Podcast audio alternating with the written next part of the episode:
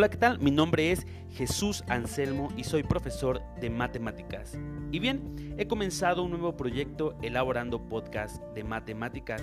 Y pensarás que voy a escuchar en un podcast de matemáticas si lo que veo en la escuela y lo que me enseña mi maestro no entiendo, pues mucho menos escuchando un audio de matemáticas. Pero déjame decirte que lo que vamos a hablar en este podcast es completamente real y completamente visible cada día en nuestra existencia en la escuela referente a las matemáticas. Y pues bien, este primer podcast que he realizado y que estoy eh, empezando a realizar en este sentido de las matemáticas, he puesto por título ¿Qué onda con las matemáticas? ¿Y por qué le he puesto este título? Porque seguramente muchos de los alumnos se hacen esta pregunta. ¿De dónde existieron las matemáticas? ¿Quién fue el genio que se le ocurrió que existieran las matemáticas? Porque si yo les pregunto a los alumnos si les gustan las matemáticas, seguramente el 0.000000000 infinitamente 0,1% me dirá que sí le gustan las matemáticas y el porcentaje restante dirá que no le gustan las matemáticas. Y en este no me gustan las matemáticas entran muchas, pero muchas más respuestas. Él, por ejemplo, no soy bueno para las matemáticas. Las matemáticas no son lo mío. Mm, no, las matemáticas son mi coco. Yo no nací para las matemáticas. Las matemáticas no es lo mío. Y tal vez hay muchas respuestas que podemos dar a este no me gustan las matemáticas. Y por eso mejor ya ni les preguntamos a ustedes que están escuchando este podcast si les gustan o no las matemáticas.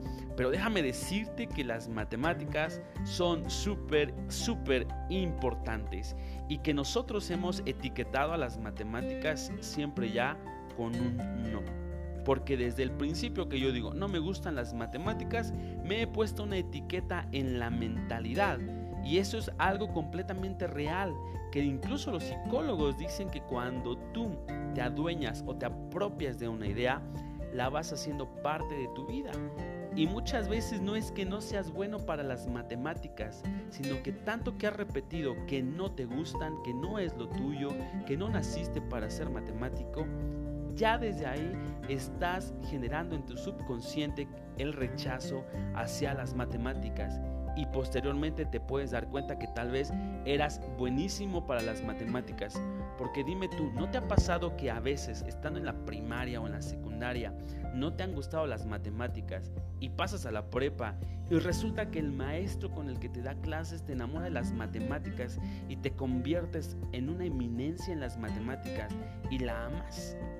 Y entonces, ¿qué ha pasado con los años anteriores donde siempre habías dicho que no te gustaban las matemáticas? O viceversa, ¿verdad? Puede ser que habías sido muy bueno en la primaria y en la secundaria y resulta que llegas a la prepa y ya no eres bueno para las matemáticas porque empiezas a reprobar.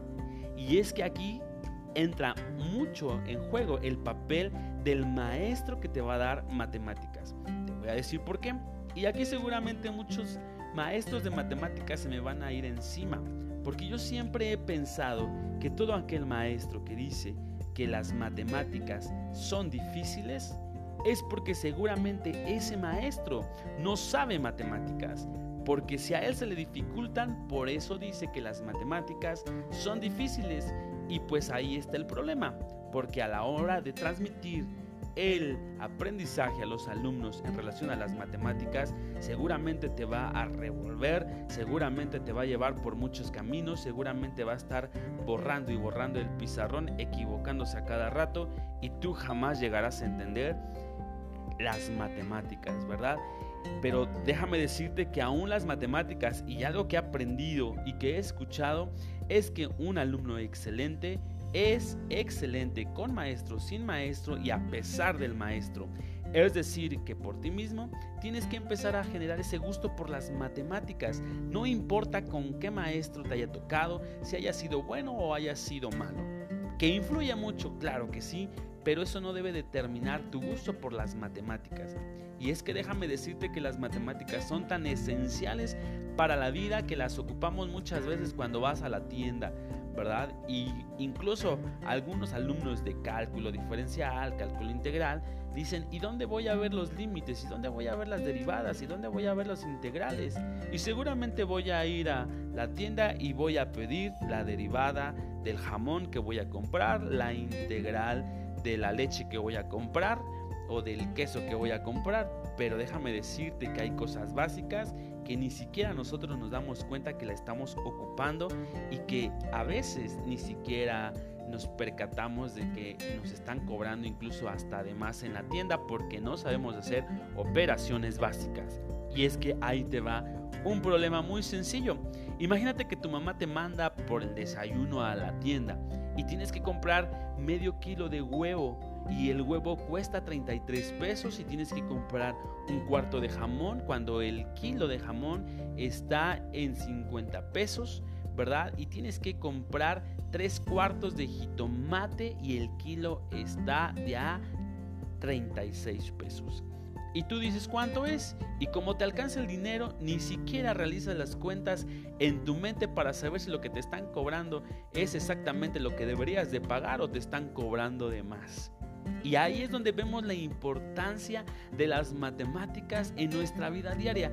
Tan sencillas, sí, y tan complejas a la vez para nuestra vida. Porque decir, ¿cómo voy a pensar esas operaciones tan básicas? No, qué flojera, qué hueva, ya que me cobre además que sí me alcanza. Entonces fíjate qué, qué tan importantes son las matemáticas en nuestra vida diaria. Claro, aun cuando vayas avanzando, las cosas se van a ir poniendo un poquito más complejas, pero eso no quiere decir que sea algo imposible de resolver, ¿verdad? Entonces, ¿qué onda con las matemáticas? Pues es una pregunta que todos nos hacemos, pero que si nosotros la vemos por el lado positivo, podremos ver que trae muchos beneficios para nuestra vida, para nuestro razonamiento matemático, para nuestro razonamiento lógico y que te puede ayudar mucho.